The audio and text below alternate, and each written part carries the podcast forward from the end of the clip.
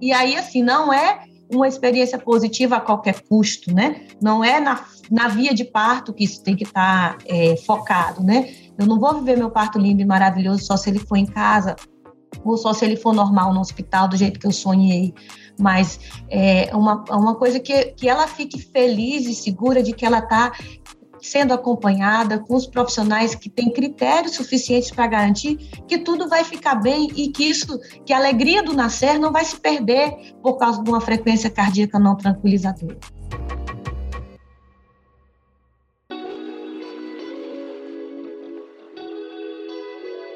Bem-vinda à nossa estante de informações em forma de podcast sobre gestação, parto positivo e parentalidade. O Gentle Birth em português é um podcast semanal que mergulha fundo na preparação mental e emocional para o parto, enquanto conversamos com especialistas, mães e pais pelo mundo afora. Todas as segundas, um novo episódio para ouvir onde quiser, na hora que quiser, no seu tocador preferido. E a cada episódio, uma dica do GB para aumentar a sua experiência.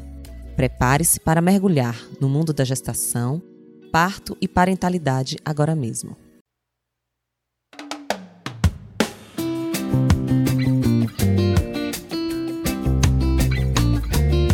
Olá, eu sou a Monalisa Barros, a mãe do Léo, da Júlia e do Pedro, a vovó do Marcelo, do Felipe e da Malu, que está perto de chegar.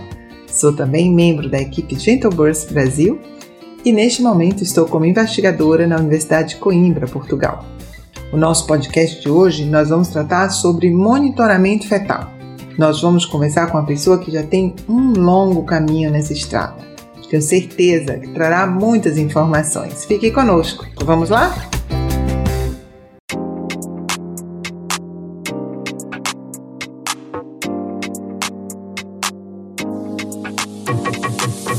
Gente, hoje nós estamos aqui recebendo a Shelley Lima. Ela é a mãe do Gabriel e da Sara. Ela é enfermeira obstetra, é também instrutora Gentle Birth e ela é professora da Universidade Federal do Acre, doutora em ciências e parteira urbana. Shelley, muito obrigada pela sua presença aqui no nosso podcast. Ah, é uma grande alegria, né, poder contribuir e falar um pouco da minha experiência, da minha prática, dos meus estudos né, nesse canal, que é a oportunidade de ampliar né, o conhecimento e, e passar o maior número de informações que a gente pode para as pessoas que, que precisam desse, desses dados, né, dessas, dessa informação mesmo, né, o qual a gente se propõe a estudar e tenta fazer isso da melhor forma possível. Legal. E aí a gente vai começar exatamente por aí. Como é sua tra trajetória? Qual foi seu caminho na obstetrícia, né? Como, como foi que você trilhou, que chegou até aqui? É, então, eu sou enfermeira desde 2001, né, sou da turma de formandos da Universidade Federal do Acre de 2001, e desde a disciplina de saúde da mulher aqui da minha universidade, que eu fiquei apaixonada pela obstetrícia. Né? Na época a gente tinha a disciplina no sétimo período e eu estava grávida. Então, foi assim um presente para mim poder viver a gravidez ao mesmo tempo que eu estudava. E isso fez toda a diferença para o meu parto né? No primeiro parto eu tinha, eu não tinha essa informação e eu tive um parto violento. No segundo eu tinha, mesmo que de forma muito ainda precária, assim, porque quando a gente está na graduação não dá tempo aprofundar os conhecimentos, mas, mas foi muito gostoso e isso fez a diferença para o nascimento do meu filho. Né? E aí, em 2004, eu tive a oportunidade de, de participar de um processo seletivo para pós-graduação, enfermagem obstétrica, a gente estava no momento de introdução da enfermagem e expansão, né? O Ministério da Saúde via como importante qualificar enfermeiras para a prática do atendimento ao parto e nascimento. Né? Já, já vimos naquele movimento de iniciar a humanização no Brasil, né? Aí em alguns lugares mais, outros menos, e aqui estava começando. E aí eu fiz a pós-graduação em 2006 quando eu concluí o curso, eu comecei a trabalhar, fiz o, um, o concurso da maternidade e fui o primeiro lugar e comecei a trabalhar. E desde o primeiro mês tinha muita necessidade, a maternidade aqui da nossa cidade, de ter enfermeira na sala de parto, e eu só com a experiência do curso, que era muito pequena, né, enfrentei esse desafio de assumir a sala de parto do, de conduzir da nossa única maternidade até hoje de alto risco, risco obstétrico, mas que também atende um, um baixo risco. E a gente tem uma média de 300 partos, 300 a 400 partos mês, e boa parte desses partos são conduzidos nessa maternidade.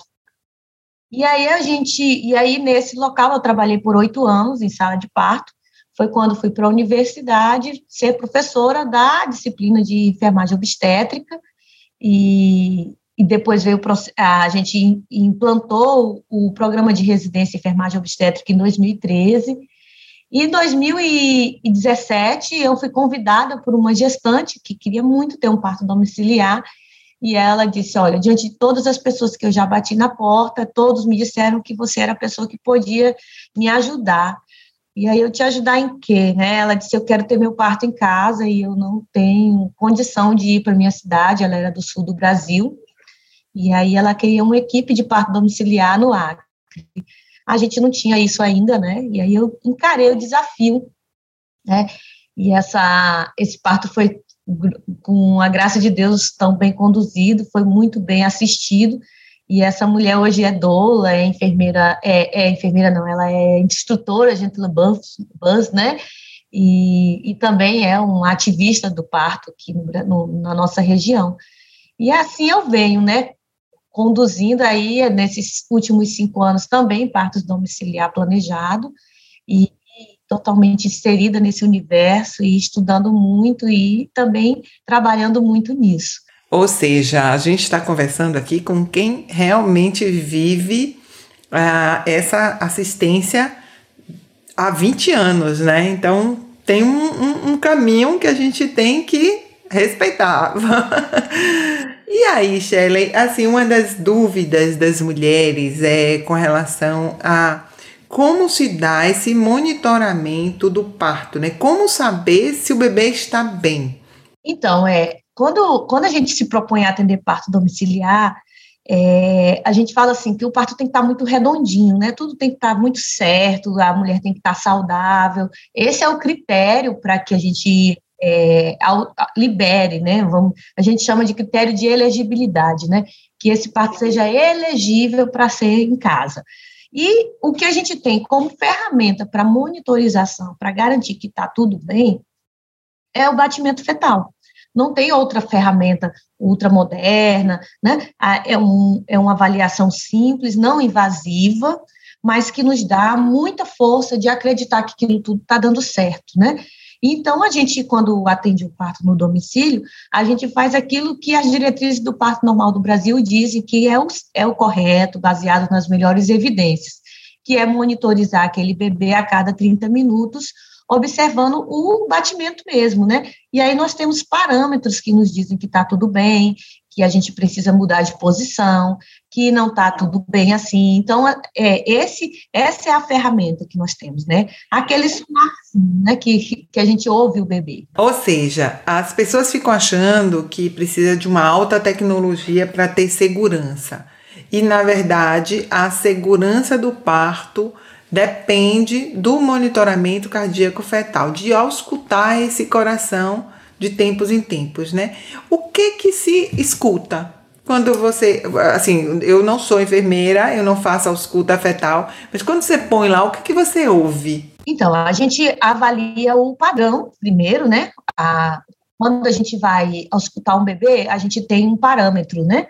Um, bebê que está saudável, que está bem, ele tem um batimento cardíaco entre 110 e 160. Né? Então, a gente fica é, avaliando o padrão, se aquele batimento está dentro daquele padrão. Mas, por exemplo, por isso que a gente pega a mulher antes, não é? Não tem a menor condição da gente atender um parto de uma mulher que a gente pegou no dia do nascimento.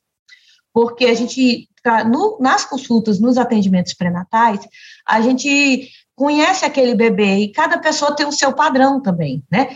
Tem pessoas que o batimento cardíaco é, varia em torno de 130, 140, tem pessoas que é entre 150 e 160, né? Então, aquele feto, ele também tem o padrão dele, né? Então, um, um, um, feto que tem um, um, padrão que eu via no pré-natal, que era entre 150 e 160, mesmo eu dizendo que é normal 110, naquele bebê 110 pode não ser tão normal assim. Eu tenho que ficar atenta. E o que, que acontece quando a mulher chega para parir, por exemplo, com a equipe que está de plantão? Ela depende, então, do registro da caderneta, é isso? Para que essa equipe saiba desse padrão?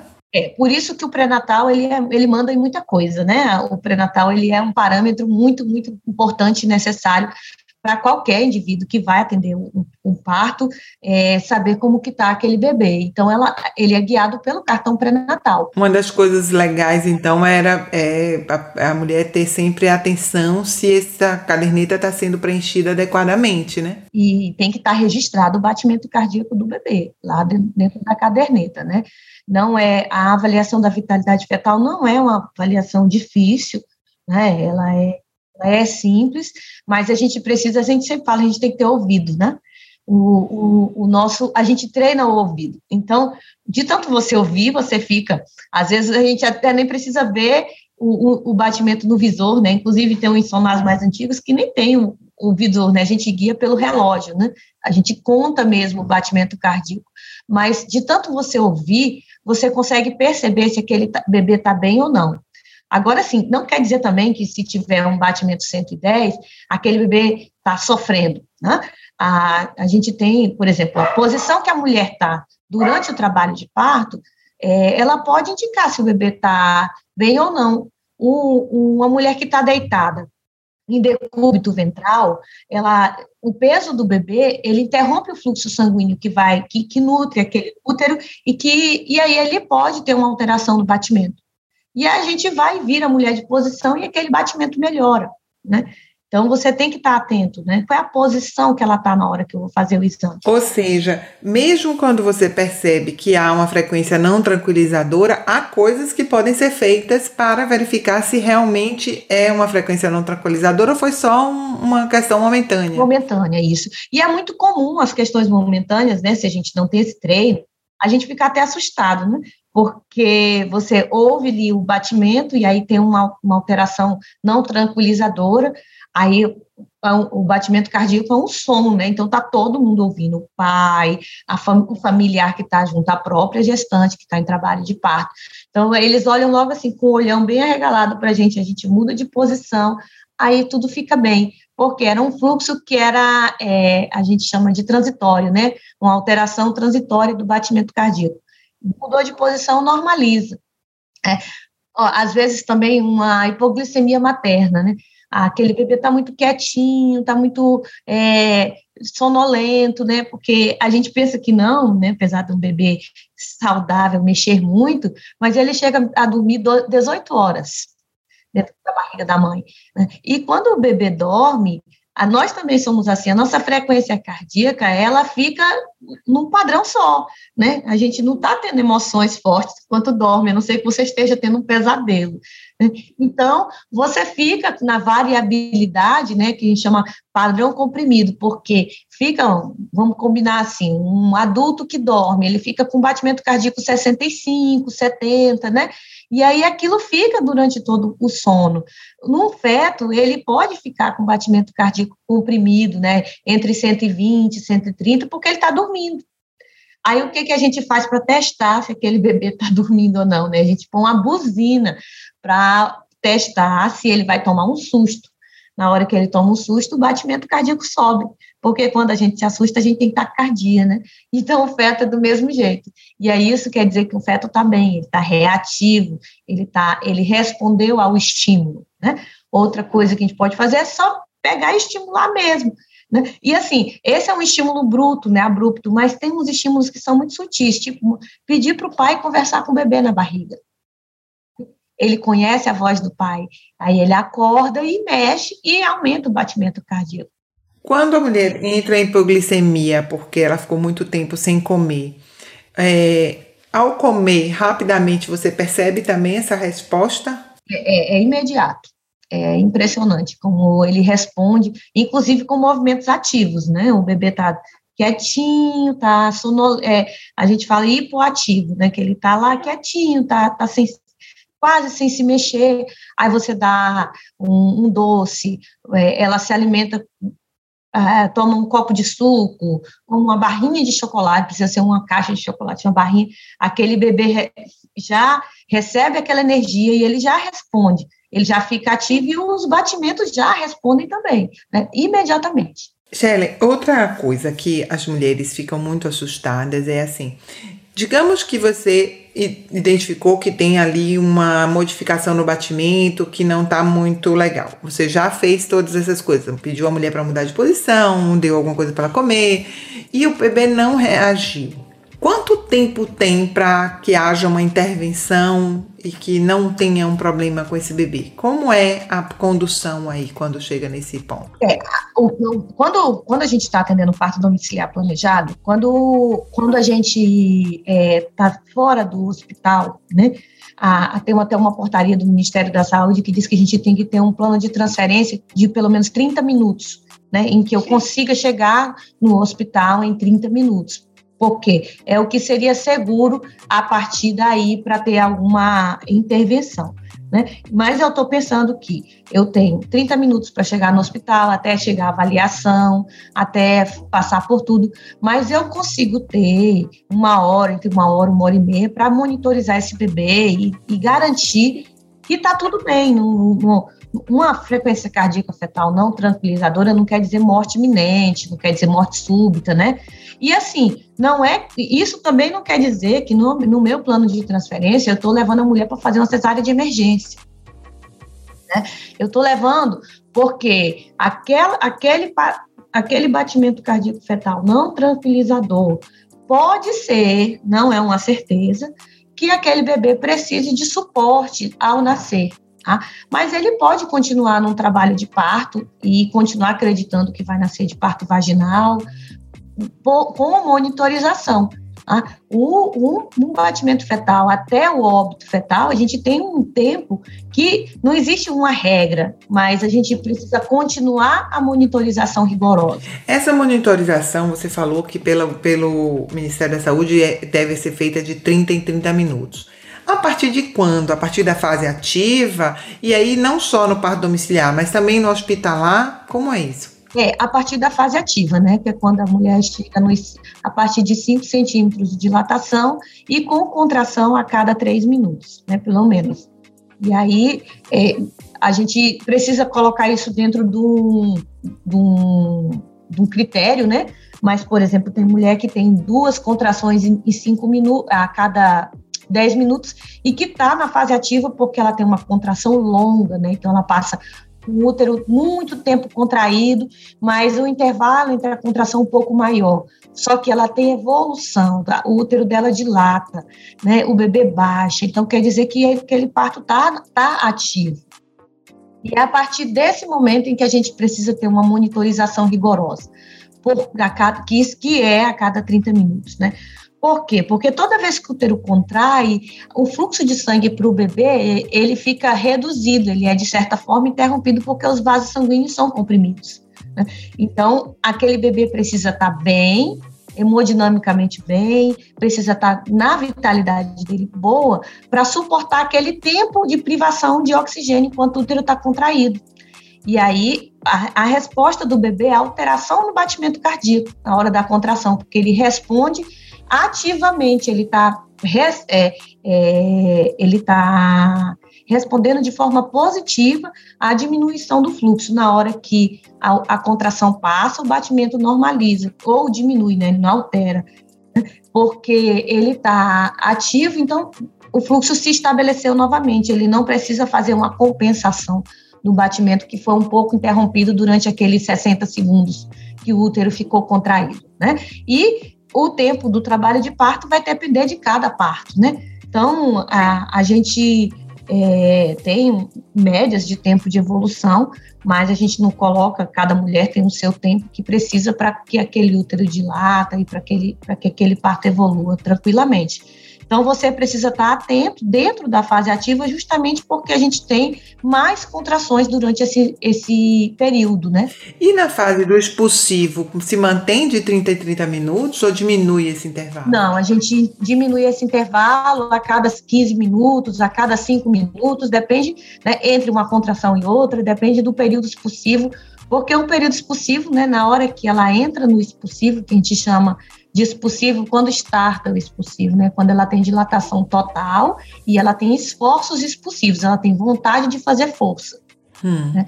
E nesse intervalo, as primigestas podem levar até, né, que é aquela mulher que é o primeiro filho que ela está gestando e que vai parir, ela pode levar até três horas. Né? E, e, nas que já tem mais filhos, esse intervalo diminui para até duas horas, até uma hora, depende de, do número de filhos que ela já teve de cada mulher. Né? Então a gente aumenta, como é mais força e mais tempo contraído até que o neném nasça, a gente diminui o intervalo de monitorização para que a gente fique atenta a qualquer desaceleração. Né? E assim, a desaceleração, quando o bebê está no canal, ela também se altera, ela tende a diminuir mais, né? porque a cabeça do bebê está comprimida pelo canal de parto. Então, o fluxo de sangue que vai para o cérebro também diminui. Só que nos intervalos ele volta ao, ao normal, né? Que seria aquele intervalo entre 140 e 160. Isso quer dizer que está tudo bem, né? Tem, tem um. Eh, nas, é, esse podcast veio assim em, em, boa hora, porque eu passei por duas, duas situações de frequência cardíaca fetal não tranquilizadora em, no intraparto e que me ensinaram muito, e foi muito recente, né? É, outro, acho que tem dois, dois meses atrás, eu estava num parto domiciliar com transferência hospitalar. O que, que, é isso, né? É aquele que a mulher se sente segura para ir no hospital, mas ela quer viver uma boa parte da fase ativa em casa, num ambiente mais, mais aconchegante, né? E aí, durante essa monitorização, lá pelas quatro da manhã, eu percebi que o batimento estava 115. Né? A gente fala 110, mas esse bebê era um bebê que tinha um padrão de 140, 150 e era uma bolsa rota, né? Então o bebê baixa muito, e aí a, a e aí esse padrão 115, eu disse, rapaz, eu observei, fiquei atenta e mudei de posição, a gente procurou deitar, até descansar, né? Porque às vezes a mulher tá tão cansada, né, daquelas contrações que a gente coloca ela para descansar um pouco, né? Não ficar fazendo exercício o tempo todo, tentando fazer com que aquele trabalho evolua mais rápido, mas dar o tempo que o corpo dela precisa, e mesmo assim aquele batimento continuava 115. E aí eu, e aí eu estava com o médico que estava na monitorização, porque para ir para o hospital a gente precisa ter um, um médico de suporte, né? Essa mulher era do sistema privado, então ela tinha um médico que a gente comunicava. E aí eu conversei com o médico, aí ele disse, é, faz o seguinte, vem logo, porque a gente faz uma cardiotoco, fica mais tranquilo, né? Porque a, o batimento, a alteração do batimento cardíaco, por isso que o nome é tranquilizador e não tranquilizador, né? Quando é tranquilizador, tá tudo bem, então a gente fica feliz, né? Tranquilo, o nosso coração fica calmo, né? Imagine o da mãe, né? Que tá lá e da família e do pai, né? Então a gente tá tranquilo, tá evoluindo. Mas esse deu não tranquilizador. Ele traz para cá, a gente avalia, evolui direitinho. E aí, quando chegou lá, é, o, por incrível que pareça, não sei se foi a transferência, né? É, ou a mãe também tava, ficou mais calma, porque ela também ficou nervosa. E aí chegou lá, esse batimento realmente tinha 115. Só que na cardiotoco, que é uma, um equipamento que a gente consegue observar com maior intervalo, ele tinha 115 na contração, mas nos relaxamentos ele ia 140 e ficava bem durante toda a contração. Então, era, era uma alteração hemodinamicamente normal e fisiológica para aquele bebê durante aquele intraparto. E aí a gente continuou observando e ele ficou assim, na contração ele ia 115, no relaxamento ia 140 e nasceu bem, né? Umas quatro horas depois, mais ou menos isso, né? E, e o mais recente foi um batimento não tranquilizador, só que já era o contrário, era um ataque cardíaco fetal. E ele, esse bebê ia a 180, 170, e aí no parto domiciliar isso não cabe, né? Porque se esse era para ter, para nascer em casa, se esse bebê precisa de suporte, né, ele faz um, uma, uma, grande alteração e depois ele faz uma queda brusca, eu não tinha como continuar com aquela monitorização e evoluir naquele parto no hospital, em casa, né? Porque aquele bebê podia precisar de um suporte, de uma ventilação mecânica, de algo mais, mais de um oxigênio inalatório ou até de um UTI, né? do pediatra com UTI. Em casa, a gente não tem esse suporte. E aí eu conversei com a família, a gente já estava com quase 18 horas de trabalho de parto ativo, e aí a família concordou, e a gente foi para o hospital. E chegou no hospital, a cardiotoco também dizia a mesma coisa, aquele padrão alto, né, 180 na contração, no relaxamento ia 160, 165, e aí a, a enfermeira que estava no plantão que, que a gente ficou junto ali disse, olha, Shelley, vamos fazer assim, vamos acreditar nesse parto, porque ele, ele faz essa alteração, mas ele se mantém, esse bebê ainda não está sofrendo, né? E aí esse bebê, e, e a, dilatação era completa, né? Só que não tinha push, então não era período expulsivo ainda. E a gente acreditou, e quando o bebê entrou no canal e começou os pushes, o bebê ficou com um padrão bom e nasceu bem, né? Acho que umas também umas quatro horas depois. Esse parto foi 24 horas de evolução. Né? E, e, e a, os dois disseram a mesma coisa. A, a, alteração da frequência cardíaca fetal era não tranquilizadora, a gente fez a transferência em tempo oportuno e os bebês nasceram bem e não precisaram de suporte. Né? E não nasceram de uma hora para outra, né? não foi preciso fazer cesariana de emergência. Né? Foi uma evolução que, que, que só a, a, alteração do batimento nos disse que a gente precisa, talvez precisasse de algo a mais. Shelley, você traz aqui também uma outra informação importante, que é o instrumento que se usa para fazer o monitoramento. Quais são? Conta pra gente aí, porque você falou do cardiotoco, falou do Doppler que às vezes tem, te, tem tela visor ou não, mas o que que são cada um deles? Tem o Pinar também, né? O que que são? É, a gente tem o, o Pinar é o mais antigo, né? E mais é, arcaico, né? Vamos dizer assim. O Pinar é um é um, um funil, como, é, parece um funil, né? Que a gente coloca no, na, na no, no, dorso do bebê, né? A gente identifica onde, onde poderia estar o dorso e aí coloca lá o nosso ouvido na barriga da mãe com aquele equipamento que Aqui na nossa região ainda é muito comum, porque a gente tem parteira tradicional nos seringais e nas colônias, né, que é na zona rural. E a gente ensinou as mulheres, né, fez curso de parteira tradicional, ensinou as mulheres a usar aquele equipamento. E que ela consegue ouvir o batimento do bebê, porque ela posiciona o pinar bem atrás das costas do, da, da, do bebê, né, na, na barriga da mãe, e ela consegue ouvir e contar no relógio quanto que está aquele batimento cardíaco. E aí, se aquele bebê tem alguma alteração importante, ela consegue identificar e transferir. Né? E aí você imagina só com a mulher que está, às vezes, numa zona rural, né, no, de barco, que precisa, mas ela consegue ter esse parâmetro, né, de que aquele bebê, aquele batimento pode não não estar tá, é, adequado o suficiente, né, para que, que aquele bebê nasça bem.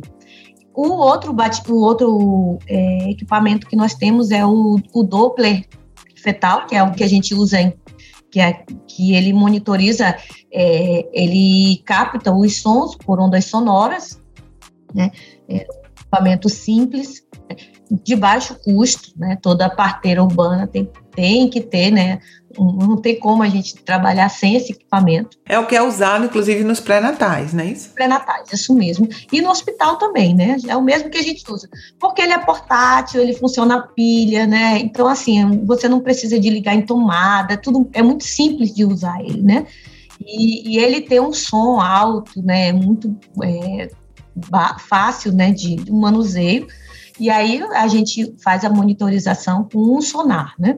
E a cardiotocografia já é um equipamento mais moderno, porque você pega, ela é um, um equipamento que comumente tem nos hospitais, que você coloca um, tem dois sensores, você coloca um no, no, fundo do útero, onde começa a contração, e o outro onde fica o batimento do bebê, que é no mesmo dorso, né, onde a gente procura localizar onde que tá as costinhas do bebê para para identificar onde está mais forte o batimento.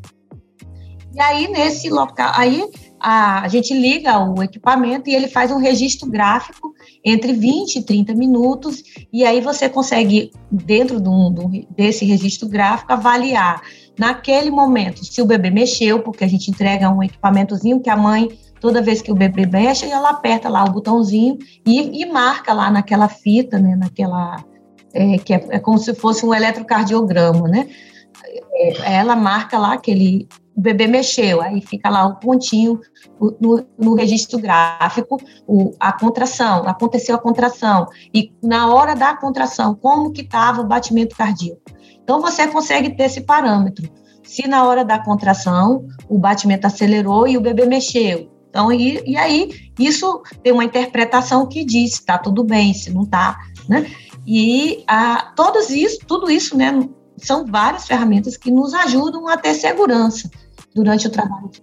Agora, a cardiotocografia, apesar de ser tecnologicamente bastante com, compreensiva nos dados, né? Assim, traz mais dados do que o Doppler e o sonar. É, ela nem, nem sempre ela é recomendada para o monitoramento durante todo o trabalho de parto. É porque né? o, o, que que acontece? A, como tem essas acelerações e desacelerações que são transitórias, né, que são normais de cada bebê, é, a gente pode terminar fazendo é, fazer com que a ter uma intervenção com, porque como a carditoco ela faz esse registro longo né, de tempo, ela pode denunciar uma alteração de batimento que é, a gente chama de falso positivo.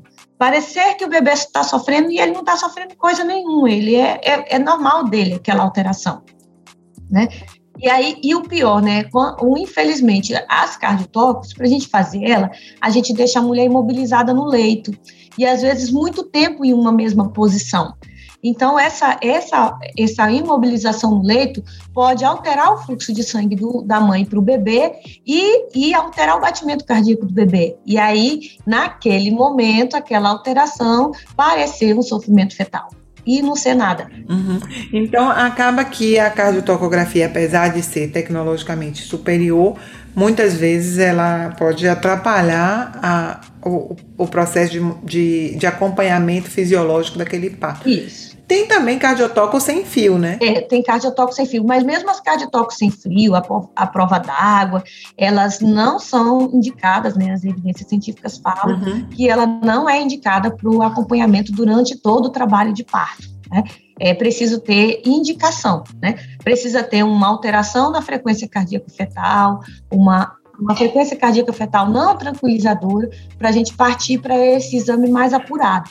E mesmo assim, a gente precisa usar ela, fez o exame, desliga cardio, evolui o trabalho de parto e fica com o sonar, para que a gente não fique ali naquela preso aquele equipamento querendo encontrar o que não existe, né? Entendi. E é uma, às vezes uma, o preciosismo, né? É, a gente é tão inseguro com relação ao parto fisiológico que a gente fica procurando o, o, o, sofrimento fetal onde ele não existe. Nossa, foi muito rica a nossa conversa, porque a fantasia das mulheres de viver um, um trabalho de parto é, de forma é, que ela não controla o que vai acontecer, é, na maioria das vezes elas também desconhecem a quantidade de conhecimento acumulado que a ciência é, produziu ao longo de, do tempo e que permite que uma assistência qualificada dê a ela essa segurança, independente do local de parto, né? Se é em casa, se é no hospital, é, se, se vai ser é, uma parte em casa e outra parte no hospital. Existem é, efetivamente formas de monitoramento que permita essa segurança é, do que está acontecendo, né? É por isso que a gente ah, defende muito, Mona Lisa, e assim, até no discurso mesmo de todo mundo que defende a humanização do parto, parto domiciliar, é que a, a gestante procure uma equipe treinada, né? porque a gente não pode é, esses parâmetros eles precisam estar vivos dentro da gente e cada parto ensina muito. Né?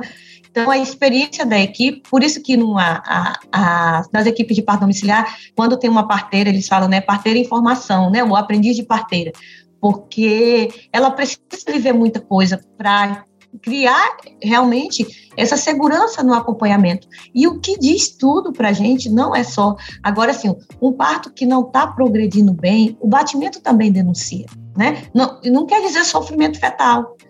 Igual a sofrimento fetal. Né? A gente, o padrão da contração diminui, o batimento também. né? Mas a gente, aí é quando a gente passa para o plano B. Não, eu preciso fazer algumas intervenções que vai me dizer, vai me ajudar a ficar tranquila, né, durante o, aquele acompanhamento, né, porque afinal de contas, no final de tudo, o que que nós queremos com isso, né? Que a mulher viva uma experiência positiva, mas acima de tudo a gente quer mamãe bem, bebê bem. Né? Muito legal.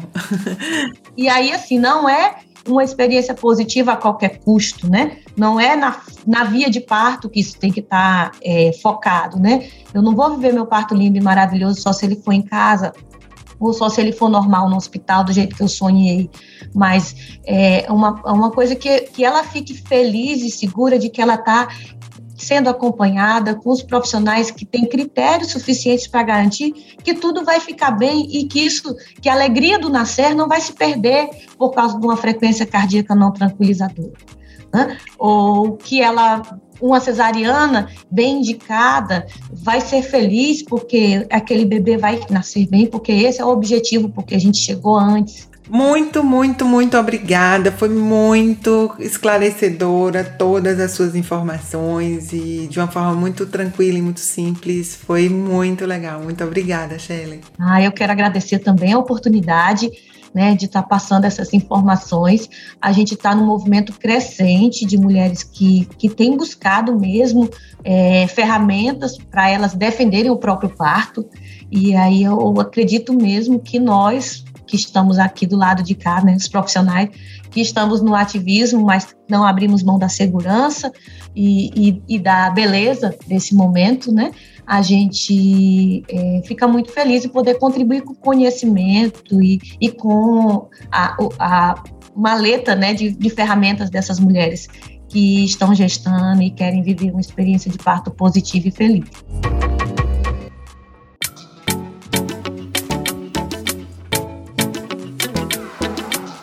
Agora é hora da nossa dica GB. Vamos perguntar à nossa convidada, Shelley Lima, qual a dica que ela dá a todas as mulheres que estão nos escutando. E aí, Shelley? Olha, eu acho que a minha dica é até antiga, né? Porque a gente teve um documentário que foi feito em 2013 e que até hoje ainda é o que a gente tem de, de mais é, bacana, né? Porque tem muitas falas legais e que trazem segurança para as mulheres, que é o renascimento do o filme, o documentário Renascimento do Parto. Né? A gente tem três edições. Eu, sinceramente, não indico o número dois para gestantes. Eu acho que o número dois é bom para profissionais em formação, mas o, o um e o três, é, eles são maravilhosos para a mulher duvidar daquilo que ela precisa duvidar, criar, criar desejo de buscar mais informação e se fortalecer. E o aplicativo do Gentle Buffs também é maravilhoso, né? Ah, baixem, escutam os áudios, as informações que tem lá, porque elas são maravilhosas e elas estão cada vez mais, é, o app está cada vez mais completo, né?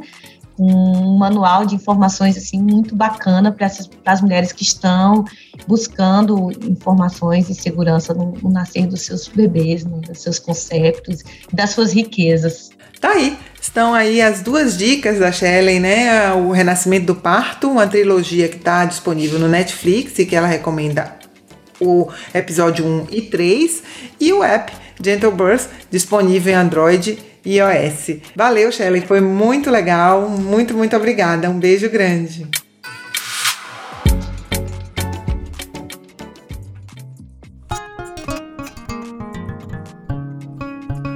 Agora chegou o nosso momento de conexão mente e corpo. Dentre as sessões que existem no nosso app Gentle Burst Hypnobirthing, no tema de hoje, nós recomendamos especialmente a sessão de Mindfulness chamado Estando com o Bebê na Gestação. É uma sessão muito rápida, são nove minutos, permite uma maior conexão e tenho certeza que a intimidade, a construção do vínculo começa desde a gestação e essa é uma sessão que ajuda muito a reforçar esta relação que você já tem aí com seu bebê. Muito obrigada por estar conosco mais uma vez e nos encontramos no próximo episódio. Até lá!